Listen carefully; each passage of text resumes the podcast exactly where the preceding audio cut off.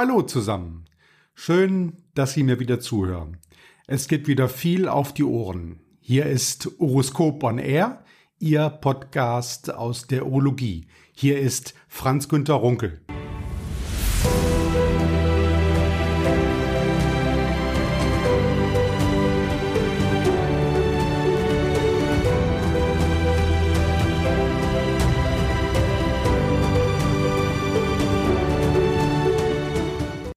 In Episode 4 blicken wir heute auf die Verbandswahlen auf dem 73. DGU-Kongress in Stuttgart zurück. Frauenpower führt die Urologie.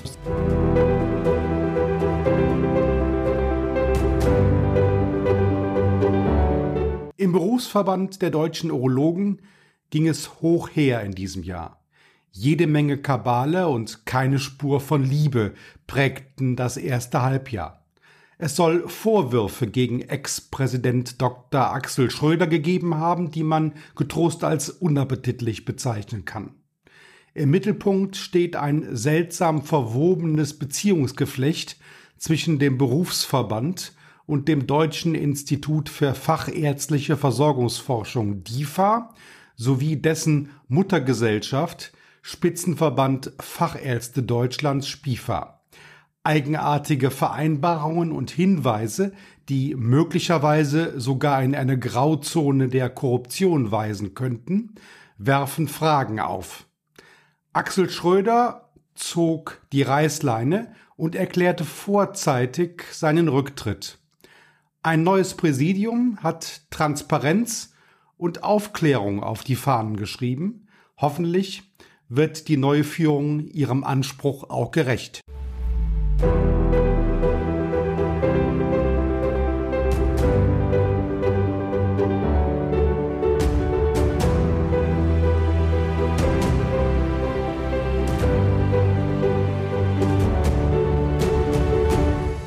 Die Fassade des Machtwechsels im BVDU war klar, glatt und harmonisch.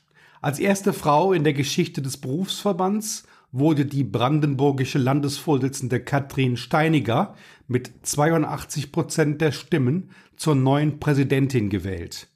Eine Zäsur im konservativen BVDU. Der Erlangener Kliniker Professor Peter Jürgen Göbel wurde mit 86 Prozent der Stimmen zum ersten Vizepräsidenten gewählt. An seiner Seite steht der hessische BVDU-Landeschef Dr. Peter Kollenbach, der mit einer Mehrheit von 97 Prozent gewählt wurde. Neuer Schriftführer ist der sächsische Urologe Dr. Axel Bilusa, der gleichfalls 97 Prozent der Stimmen erreichte. Alter und neuer Schatzmeister ist Dr. Peter Kühne, der sogar 98 Prozent der Mitgliederstimmen auf sich vereinen konnte.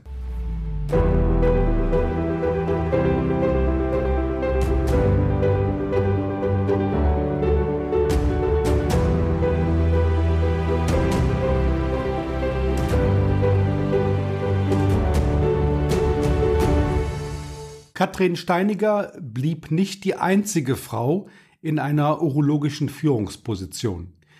Die GESRU wählte Caroline Siech zur neuen Vorsitzenden und in der DGU war die zweite historische Zäsur zu vermelden.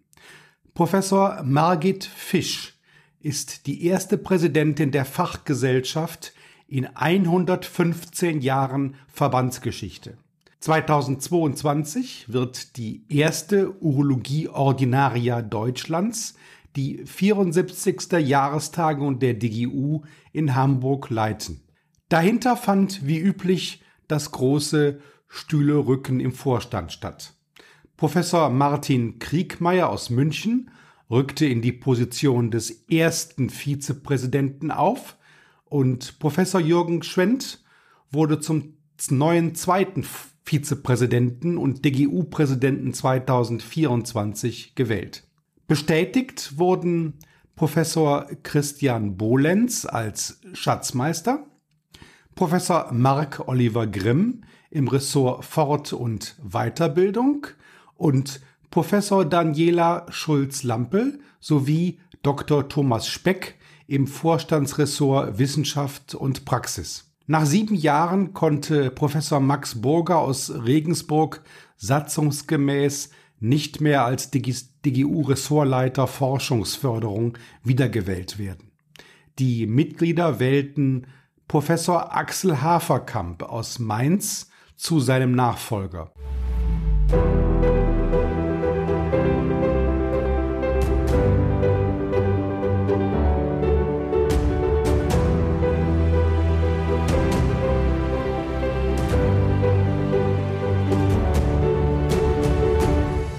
Zum Abschied habe ich mit Max Burger über seine Zeit im Vorstand gesprochen. Eingangs fragte ich ihn, was ihn in dieser Zeit besonders am Herzen lag. Gesehen sind ihm das Ressort quasi ordnungsgemäß übergebe. So, und deswegen, was mir eigentlich wichtig war, ist, dieses Amt so zu erfüllen, dass man damit zufrieden ist. Und zwar nämlich nicht äh, nur ich, sondern sozusagen die gesamte urologische Community.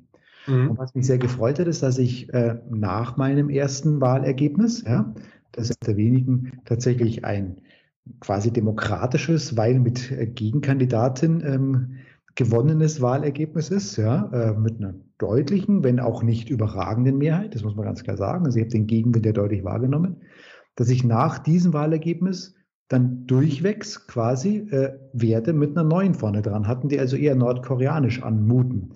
Und das war für mich dann bei den ganzen Wiederwahlen, die ich ja alle hinter mich gebracht habe, eben dann auch eine gewisse Bestätigung, dass ich es richtig gemacht habe. Also mir war wichtig, gerade auf diesem Start, ähm, dem Vertrauen, das ich damals äh, bekommen habe in Düsseldorf, und Manfred wird das aufgestanden, hat das auch nochmal ja, kurz skizziert, äh, was da zu tun ist, dass ich dieses Vertrauen mir tatsächlich dann auch verdiene. Und das wurde mir all die Jahre danach bestätigt. Also würde ich mal ganz klar sagen, ähm, dieser äh, bemerkenswerte Start war für mich ähm, besonders gut.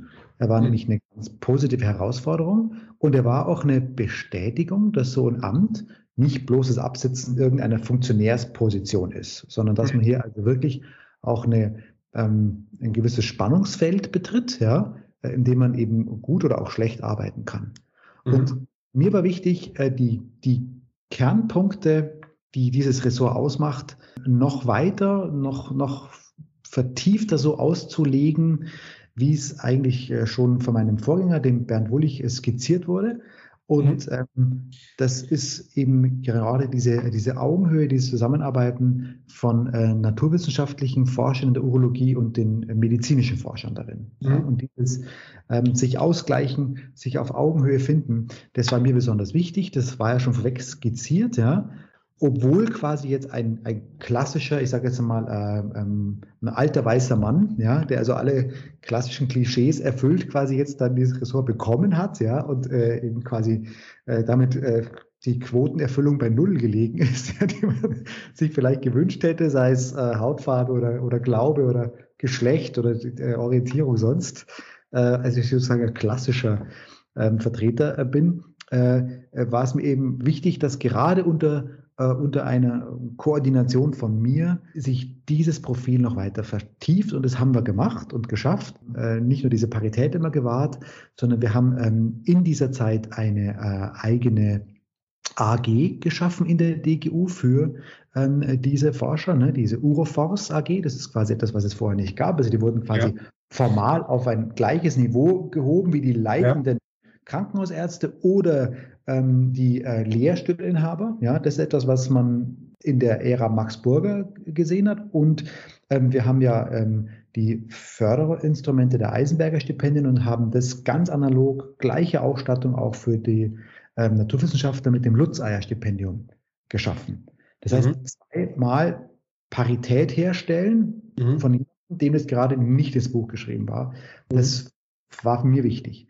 Und dann war es mir klar, äh, auch wichtig, ähm, diesem Forschungsförderungsressort äh, eine gewisse Grundstruktur zu geben. Denn es ist ja schon auch ein bisschen schwammig. Ne? Da kann man sich ja auch viel oder wenig drunter vorstellen. Und wir haben eben gesagt, wir haben im Prinzip drei verschiedene Säulen. Wir haben auf der einen Seite eine die Notwendigkeit einer Vernetzung. Wir wollen also die Leute, die forschen wollen, zusammenbringen. Dazu haben wir unser Symposium, dazu haben wir unsere ähm, Newsletter, ja, dass wir wirklich sagen, wir wollen eigentlich bei dieser Community-Schaffung der Forschenden aus Naturwissenschaft und Medizin in der Urologie irgendwie ein Netzwerk schaffen. Das haben wir im Prinzip als eine Säule definiert. Die zweite Säule ähm, ist dann die Wissensvermittlung, also das, was hier überhaupt geforscht wird, nicht nur aus dem, aus dem Dunstkreis der AOF natürlich, sondern auch darüber hinaus, wird man da und dort auch vermittelt, weil viele ähm, Urologen, so wie ich auch, primär handwerklich denken, ja, vielleicht auch gar nicht sich so sehr mit ähm, den Neuerungen äh, der, der akademischen Urologie quasi befassen. Also wollte man das ein bisschen vermitteln. Das haben wir auch gemacht, auch über die Symposien, auch über Newsletter, auch über Workshops, die auch dann hier Dinge vermitteln und auch über ähm, Radios, die wir regelmäßig angefangen haben zu schreiben. Und die dritte Säule war zu sagen, man möchte wirklich halt den Nachwuchs klar fördern. Also die Eisenberger nochmal äh, verschärft oder verbessert in dem Sinne, dass wir sie auch völlig fremdfinanzieren konnten. Also ich habe auch mhm. für die Finanzen äh, in dem Sinne was tun können in der Zeit, denn die bekommen wir jetzt quasi, ohne dass die Industrie darauf einen Einfluss nimmt, komplett von Janssen und ähm, äh, haben eben dann die Forschungsförderung eben ausgeweitet noch um diesen Aspekt der Naturwissenschaftler. Also zu sagen, Profilschärfung dieser drei Säulen war mir auch ganz wichtig. Wieso ist das wichtig, Naturwissenschaftler auch mit reinzunehmen in diese Förderung? Weil Urologen in aller Regel, und da muss ich mich mit einbeziehen, eine Pipette verkehrt rumhalten würden. Ja? Also ich habe zwar meine Laborzeit ähm, hinter mich gebracht, aber äh, das war ähm, in einem uropathologischen Labor beim Arndt Hartmann, ja, also auch wieder ähm, äh, durchaus mit viel Support und ähm, hätte von mir aus, von mir selber aus keine äh, äh Grundlagenforschung äh, aufbauen können, sondern habe das, was ich kann und konnte, damals schon ein bisschen ein klinisches Gespür zu haben und auch mhm. klinisch zu arbeiten, operativ zu arbeiten, auch mhm. äh, mitgebracht, um das dann einfließen zu lassen in ein gesundes Gesamtpaket. Also wir sagen, der Urologe ist an und für sich ein Handwerker. Ja, mhm. der hat, äh, der hat eine Gummischürze, ja, der hat Gummistiefel, der, ja, den stört es nicht, wenn es mal ein bisschen herzhaft zur Sache geht. Ja, mhm. der operiert gerne. Der ist eigentlich ein operatives, ein chirurgisches Fach. Und wir dürfen wir uns gar nicht den Anspruch erheben, dass wir also dieses große und schwierige Feld der Grundlagenforschung selber durchdringen können. Wir brauchen dazu Naturwissenschaftler. Und die mhm. brauchen uns auch. Ja? Also auch wenn die in ihrem Labor ähm, Elfenbeintürmchen, wenn ich mal so nennen darf, vielleicht einmal sich zurückziehen und auf eine eigene Wolke beamen können, mhm. dann fehlt ihnen der Bezug, worum es wirklich geht, nämlich zur Patientenversorgung, zur Versorgung urologischer Krankheitsbilder, also urologischer Kranker. Und das können nur wir. Also die Synthese macht es im Prinzip. Und da ein bisschen so die Philosophiefrage, wer hat denn da dann den Hut auf? Ja, wer ist quasi der, der Kapitän auf diesem Schiff? Ja. ja. Äh, und da würde ich jetzt natürlich als alter weißer Mann, der alle Klischees erfüllt, äh, sagen, das muss natürlich der Urologe sein. Ja, es muss auch ein leitender Urologe sein, der für eine größere Versorgungseinheit steht und spricht. Und ich denke, dass das wahrscheinlich auch richtig ist, weil tatsächlich äh, ist es halt eine Frage, was Mittel und Zweck ist. Und äh, ich empfinde es eben zutiefst so, dass die Verbesserung der Krankenversorgung der Zweck ist und das Mittel dazu eben auch die Grundlagenforschung. Eines von vielen Forschungsgebieten, äh, die uns helfen, klinische Forschung, Versorgungsforschung, eben auch die Grundlagenforschung ist. Und dadurch, dass ich denke, dass der Zweck die Mittel bestimmen sollte und vielleicht in dem Sinne positiv äh, betrachtet heiligen sollte, ja, ist es, glaube ich, besser, wenn der, der den Zweck vertritt, dann auch der Kapitän ist. Und so habe ich mich ein bisschen äh, für die AF verstanden. Hm. Wie, wie, kommen denn Naturwissenschaftler und Mediziner sozusagen praktisch dann zusammen überhaupt? Das, das habe ich nicht so ganz verstanden. Sind doch eigentlich getrennte Welten im Grunde, ne? Ja, das, ist, das sind natürlich getrennte Welten eigentlich. Ähm, und äh, eine Kernaufgabe der AOF war eben, mhm. passend zu dieser ersten Säule, die ich Ihnen genannt habe, eben dieses Netzwerk zu schaffen. Also ja. die AOF ist eine Arbeitsgemeinschaft, die sich regelmäßig trifft und die exakt paritätisch zusammengesetzt ist. Mhm. Ähm, wir haben hier auch in der Corona-Zeit regelmäßig unsere Videokonferenzen gemacht und haben einen ganz durchaus lebendigen, auch direkten bilateralen Austausch gepflegt. Denn normalerweise kommen Naturwissenschaftler und Urologen nicht wirklich zusammen. Mhm. Auch in großen Kongressen sieht man das so, da gibt es irgendeinen Forschungspart, da gibt es irgendwelche Vorträge, die sind dann meistens drei, vier Etagen weiter äh, äh, oben und man muss zweimal mehr um die Ecke gehen. Das ist nicht in den mhm. Hauptfloren, ja. Dort sammeln sich dann sozusagen die die Naturwissenschaftler und die, die Urologen, da hängen dann eher mit einem Gläschen Shampoos am Farko-Stand rum. Ja.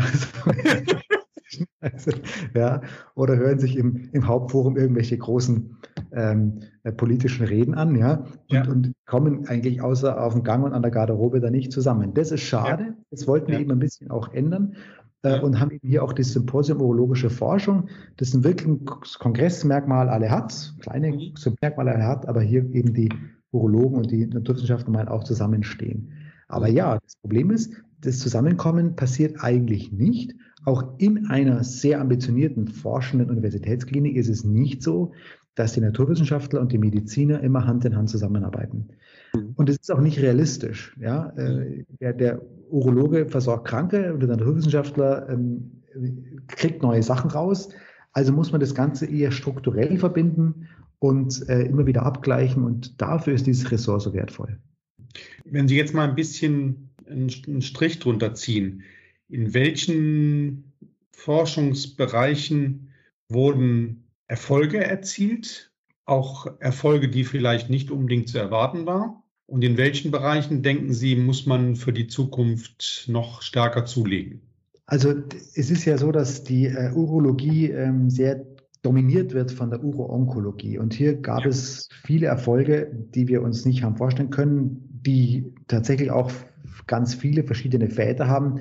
Allen voran natürlich auch die Industrie mit der medikamentösen Tumortherapie, wo wir Erfolge gesehen haben, die wir uns nicht haben vorstellen können, ist vor allem aber auch in der operativen äh, Uro-Onkologie. Das muss man schon mal sagen. Das hätte man vor zehn Jahren nicht geglaubt, dass man Dinge macht, die man heute macht, so wie wir es machen, einfach an die Robotik. Viele Zentren wie auch Regensburg äh, committet sich ja wirklich ähm, für die Robotik und ähm, das sind natürlich Erfolge, die haben wir nicht auf dem Schirm gehabt, weil eigentlich man der Meinung war, die operative Forschung ist an ein Ende gelangt, es gibt keine Studien, weiterbringen, voranbringen und mal jeder macht so seinen Stiefel dahin und äh, man hat eigentlich gedacht, so dieser Streit der Schulen, ich sage jetzt mal äh, Ulm versus Mainz, ne, der, der uns so historisch quasi begleitet, naja, der, der war noch der letzte interessante Disput.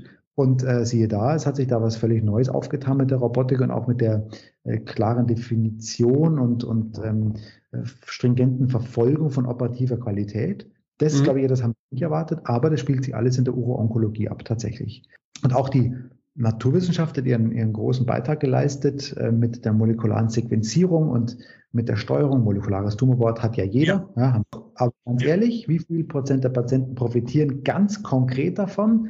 Das ist ja. noch zu wenig. Also hier gibt es noch viel mehr zu tun. Ich will sagen, in der Uro-Onkologie muss man gerade die Erkenntnisse aus der Naturwissenschaft noch mehr auf die Straße bringen. Ja. Und dass das geht, zeigt die operative Medizin. Ja, da hätte man überhaupt nicht gedacht, dass sie da irgendwas tut vor zehn Jahren, oder? Oder sie hätten nicht geglaubt, 15 Jahren als gesehen haben, gedacht, naja, da, da streiten dann die, die Ulmer mit den Mainzern ne, und, und äh, das war's. Nein, mhm. das ist der Beweis dafür, dass es geht. Also geht es auch, glaube ich, hier. Und ähm, dann haben wir neben der Uro-Onkologie natürlich noch die Nicht-Uro-Onkologie. Die muss man, also die Nicht-Uro-Onkologie darf man ja. fast schon so bezeichnen, weil es teilweise auch bei Förderung schon so spricht, da haben wir denn auch was Nicht-Uro-Onkologisches, sodass wir diese Dichotomie schon fast haben. Ja, ja und in diesem Bereich muss natürlich auch am Ball bleiben. Aber gleichwohl sind es so viele diverse Fragestellungen, die dann auch ganz andere Grenzbereiche äh, mit einbeziehen, wie eben gerade die Mikrobiologie, wenn es um die Infektiologie geht, ähm, ja. oder eben auch die in der Urogynäkologie äh, geht es auch viel um, um Sexualmedizin, ähm, dass es natürlich schwieriger wird. Also in der Uroonkologie, da muss man sich bloß ein bisschen mit den Pathologen zusammenraufen, das ist wunderbar, weil naturgemäß da, glaube ich, so eine gleiche ähm, auch historische Grunddenke herrscht. Ja. Man muss sich ein bisschen mit, mit den ähm, ähm, Onkologen arrangieren, was schwierig ist, aber mit ein bisschen Sportlichkeit auch genügt, gelingt, ja, und auch dem Appell, dass wir auch die Uronkologie bei uns ähm, auch wirklich gut abbilden müssen. Man braucht die Radiologen neuerdings, aber das sind alles Fächer, mit denen kann man sich in einem guten sportlichen Sinne reiben, ja, und äh, da sehe ich kein Problem die anderen Grenzgebiete eben haben für mich jetzt eben da schon so viel mehr und kleinere Gebiete, dass es schwieriger sein wird, das auf den Nenner zu bringen. Und es ist irgendwie auch unfair, dann Forschungsförderung vorzuwerfen, ihr schüttet alles nur die Uro-Onkologie. Das A ist da Bedarf da durchaus gar nicht klein. Ja, zwar nicht ja. so dominant, wie wir das vielleicht so sehen, aber er ist einfach nicht klein. Zweitens ist es auch sehr viel einfacher, da mit weniger Schritten was zu erreichen. Mhm. Deswegen glaube ich, dass wir trotzdem sagen müssen, was müssen wir machen? Wir müssen versuchen, die naturwissenschaftlichen Kenntnisse in Uronkologie aufs Gleis zu bringen und wir müssen die Nicht-Uroonkologie mitnehmen. Wo, wo steht denn die deutsche urologische Forschung, ich sag mal, im Vergleich mit, mit anderen Ländern, der Amerika vielleicht oder anderen EU-Ländern? Also analog zur europäischen Urologie steht die deutsche Urologie einfach super da. Ja, also auch das ist ein Paradigmenwechsel, ähm, den, den ich in meiner eigenen aktiven Zeit und äh, ich bin wahrscheinlich älter, als ich mich fühle, aber noch nicht so wirklich alt, äh, schon miterlebt habe. Ja, ja. Ähm, da, als ich angefangen habe, da war ähm, das Flugticket zur AOA äh, quasi der große Gral. Ja, äh, und, und dort ein Abstract zu haben, war das, was man sich dann äh, quasi am, aufs Nachtkästchen gelegt hat, um, um die, die Freundin zu beeindrucken. Ja. ja. Äh, und äh, das ist völlig perdu. Ja? Also heute spielt sich alles um die EAO herum ab und die DGO ist innerhalb der EAO die Nummer eins und das wird auch seitens der EAO formuliert, kürzlich auch auf dem Kongress wieder, Sie haben ihn ja gehört, ähm, ja. den, den EAO-Generalsekretär. Und ähm, deswegen steht die deutsche urologische Forschung super da. Wir haben zwar eine äußerst selbstkritische Einschätzung zu uns und würden immer glauben, wir machen alles ganz schlecht, aber das stimmt schlichtweg nicht. Und vor allem eben auch, weil es keine andere europäische Fachgesellschaft gibt, die so äh, strukturiert das Fach Urologie zusammenfasst. Und da ist mhm. die Forschung nur ein kleiner Teil des Ressorts, nur eines von vielen, mhm. ähm, steht die deutsche urologische Forschung gut da. Wir haben im, auch im internationalen Vergleich eine wirklich super gute Struktur mit guten Ergebnissen und müssen uns überhaupt nicht verstecken. Sie sagten, dass es eine besondere politische Bedeutung auch hat, dass Herr Professor Haferkamp jetzt sozusagen in Ihre Fußstapfen tritt. Vielleicht könnten Sie das ein bisschen erläutern? Also es gab einfach die Überlegung, was denn für die Forschungsförderung noch ein, ein äh, großer, guter Schritt nach vorne wäre. Und äh, man hat eben festgestellt, dass ja die Forschungslandschaft äh, schon wesentlich geprägt wird von den klassischen Lehrstühlen. Mhm. Und ähm, es war immer ein, ein gewisses Problem, ähm, den Eindruck zu haben, dass die Gemeinschaft der Lehrstuhlinhaber, sofern man da von der Gemeinschaft äh, sprechen kann, ja, ich meine, der aber trotzdem ist es eine, ist eine Gruppe, die wird durch Sympathien und auch durch Antipathien miteinander verbunden. Ja, mhm. aber egal wie, ja. Verbindungen gibt es auf jeden Fall. Ja, und diese Gruppe der Lehrstellenhaber hat sich nicht wirklich äh, formiert gehabt, ja, ähm, mhm. um ähm, auch in Absprache irgendwelche Forschungsleistungen äh, zu konzertieren mhm. und hat auch das Ressort der Forschungsförderung hatte nicht wirklich immer einen, einen klaren, ähm, oder ich würde es andersrum sagen, und diese Gemeinschaft, die Rechnungshaber hat auch das Forschungsriff, das, das Ressort der Forschungsförderung nicht ähm, konzertiert angesprochen, um Forderungen zu stellen, ja, mhm. und sei es auch nur beschimpfen, ja, oder äh, äh, hier auch mal ähm, in Präsenz zu zeigen und mal auf den Tisch zu hauen, das haben die gar nicht gemacht, ja, sondern jeder hat ähm, analog der eigenen äh, Souveränität eigentlich so ein bisschen vor sich hingearbeitet. Mhm. Aber gleichwohl wäre eigentlich der nächste große Schritt, um zu sagen, die Forschungsförderung als Ressort hat noch eine größere Durchdringungstiefe, wäre es also wichtiger, eigentlich diese jeweiligen lokal verteilten Lehrstühle auch als Basis für die Arbeit ähm, und das, das, Hineintragen in eine jeweilige Region zu verwenden. Mhm. Und da habe ich den Eindruck gehabt, dass es schon sinnvoll wäre, wenn eben ein ähm, äh, Repräsentant der Lehrstuhlinhaber jetzt auch das ähm, äh, Ressort der Forschungsförderung leitet. Das kann nicht äh, fixiert sein, äh, quasi strukturell in der Satzung. Es kann nicht so sein, dass automatisch das Ressort von dem geleitet wird, der ähm, der Leiter der AG der Lehrstellenhaber ist, ja, oder der Sprecher oder was ja. für einen Titel man sich sonst ja. ausdenken möchte. Das kann so nicht sein. Es muss äh, schon auch alles gut zusammenpassen, ja. Aber wenn es gut zusammenpasst, ist es sicherlich ein Vorteil, wenn äh, das Ressort der Forschungsförderung von dem geleitet wird, der auch die Erforschungs-, ähm, also der, der ähm, Lehrstellenhaber leitet. Also will sagen einfach nur eine Chance bessere Disseminierung, besserer Durchdringung ja, und das Nutzen der Lehrstühle in Deutschland als jeweilige lokale Vertretung auch einer äh, über die DGU organisierte Forschungsförderung. Mhm. Also so geht braucht es dafür dann wirklich den, den Vorsitzenden der, Lehr der AG, der Lehrstuhlinhaber, um, um das besser umsetzen zu können? Ich glaube, dass das momentan einfach der richtige Schritt ist, um diese Entwicklung auf den Weg zu bringen. Ich glaube ja. nicht, dass das äh, für dahin so sein muss. Ähm, ja. Wichtig ist schon, aber denke ich, dass der, der derjenige Leiter des Ressorts das äh, absolute Vertrauen der AG der Lehrstuhlinhaber hat, äh, ja. vielleicht sogar von diesem Lehrstuhl ähm, jetzt nicht in einem Sinne einer förmlichen Beauftragung, sondern im Sinne einer Mach du das mal ähm, mhm. Meldung äh, auch quasi das Go und äh, den, die, die Unterstützung bekommt. So würde ich es ein bisschen salopper formulieren. Strukturell mhm. darf man das nicht verknüpfen und auch satzungsgemäß muss es getrennt bleiben. Mhm. Keine AG darf irgendeinen Anspruch automatisch ja. irgendeine Führungsposition haben. Ja, äh, und hat das ja auch nicht, aber ähm, man würde schon glauben, dass es äh, sinnvoll wäre, hier ähm, wirklich eine bessere, stärkere Verlinkung zu haben. Mhm. Wenn Sie mal jetzt so ein bisschen vorausblicken in die nächsten Jahre, wo, wo sind die zentralen Herausforderungen für das Ressort Forschungsförderung? Also die zentralen Herausforderungen sind wahrscheinlich, das ist eine gute Frage. Also die Finanzen müssen passen und müssen stehen. Also das muss im Prinzip, also alleine die Kontinuität dessen zu erhalten, was geschaffen worden ist, ähm, ist gar nicht so banal. Ja. Mhm. Ähm, das wird man aber auf jeden Fall schaffen. Das habe ich geschafft, das wird der Haberkamp sowieso schaffen, das ist ganz klar.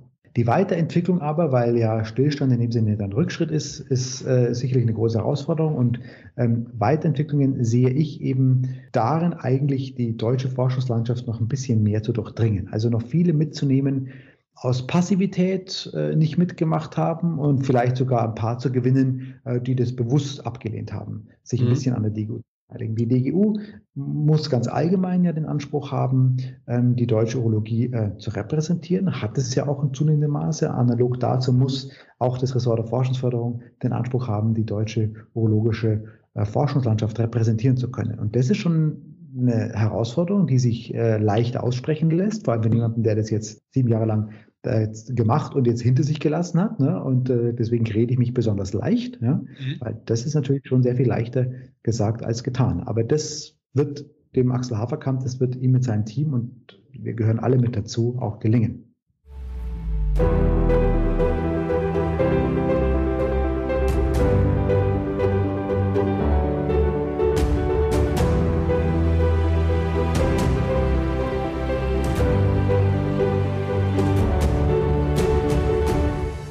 Das war's schon wieder für heute. Das war Uroskop on Air. Am Mikrofon war Franz Günter Runkel. Sie hörten eine Produktion von Medical Communications für die MGO Fachverlage. Tschüss und bis die Tage.